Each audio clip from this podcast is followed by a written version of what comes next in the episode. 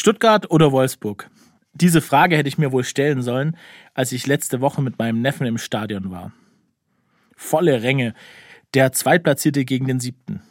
Ich Wahlstuttgarter, mein Neffe ein Wolfsburg-Fan. Also gute Gründe für beide Seiten. Ich habe mich dann nicht entschieden, sondern mich einfach an einem guten Fußballspiel und dem Stadionerlebnis gefreut. Ich wünschte, es wäre immer so einfach. Im Alltag soll ich mich ständig entscheiden. SUVs zum Beispiel, cool oder geht gar nicht. Vegan sein, ist das jetzt ethisch korrekt oder übertrieben nervig?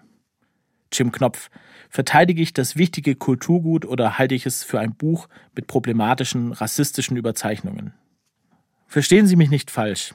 Ich habe zu den meisten Dingen eine Meinung und ich finde es auch gut, darüber kontrovers mit anderen zu diskutieren. Aber es passiert so leicht, dass wir uns und andere über solche Themen definieren und einander in Schubladen stecken. Gut oder schlecht, schwarz oder weiß. Und ich kenne das ja von mir selbst, dass ich mich dabei erwische, wie ich mein Gegenüber nicht mehr als vielschichtigen Menschen wahrnehme, der eben auch gern SUV fährt, sondern ihn als SUV-Fahrer abstemple, dem die Umwelt egal ist. Das scheint etwas sehr Menschliches zu sein. Schon Paulus kennt das Problem und sagt in der Bibel sinngemäß, egal ob ihr Veganer seid oder SUV-Fahrer, Wolfsburg oder Stuttgart-Fans, ihr seid eins in Jesus.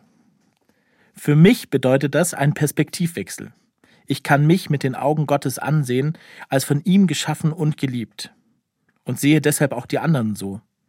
Das ist keine Gleichmacherei und soll auch nicht verwischen, was uns als Einzelne ausmacht. Aber es ist dann ein bisschen so, als ob ich die anderen Fans im Stadion zuerst als Fußballfans sehe und dann erst als Stuttgarter oder Wolfsburger.